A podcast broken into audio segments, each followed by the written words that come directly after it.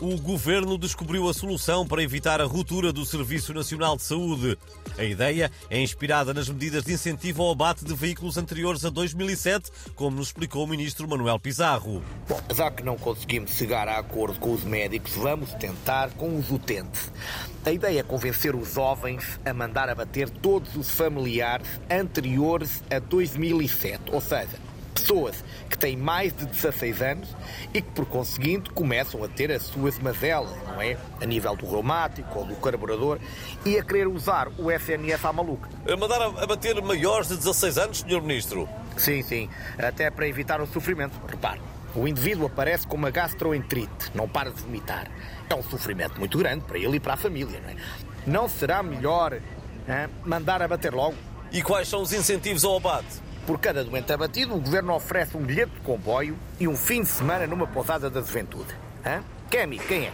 Parece então estar resolvido o problema do SNS. E o Presidente da República não diz nada polémico aos jornalistas há quase 10 minutos.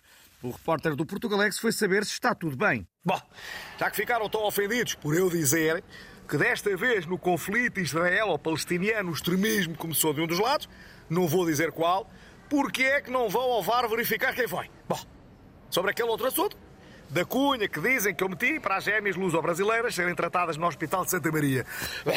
Bem, eu espero que já toda a gente tenha percebido que é apenas um teaser para a próxima novela da TVI, em coprodução com a Globo, certo? Gêmeas luso-brasileiras, está-se mesmo a ver. Bom, querem comando mais alguma bujarda? Ficamos agora com a previsão do IPMA e da astróloga Maia para os próximos dias. Olá, meus queridos, a Tempestade Domingos vai fazer uma grande viagem e nunca mais ninguém lhe vai pôr a vista em cima.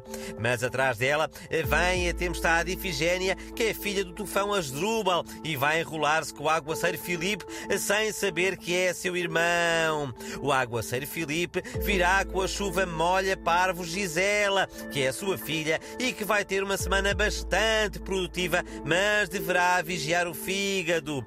E a seguir vai o tufão Helder, que é capaz de levar o capachinho do José Cid. Está bem, meus queridos? Se quiserem saber mais, paguem, ok? E a propósito do clima, a Sociedade Protetora de Agrobetos Portugueses lançou uma petição a exigir a adoção de nomes mais betos para as tempestades. Ouça, completamente. Porque é que as tempestades têm todos nomes de bêbados, não é? Ou de concorrentes do Big Brother? A seguir vai o quê? Tempestade Tatiana Filipa? Ouça, queremos uma tempestade Constança, uma depressão Maria Francisca, um vendaval Salvador Maria. Percebe? Ouça, de todo, o que seria?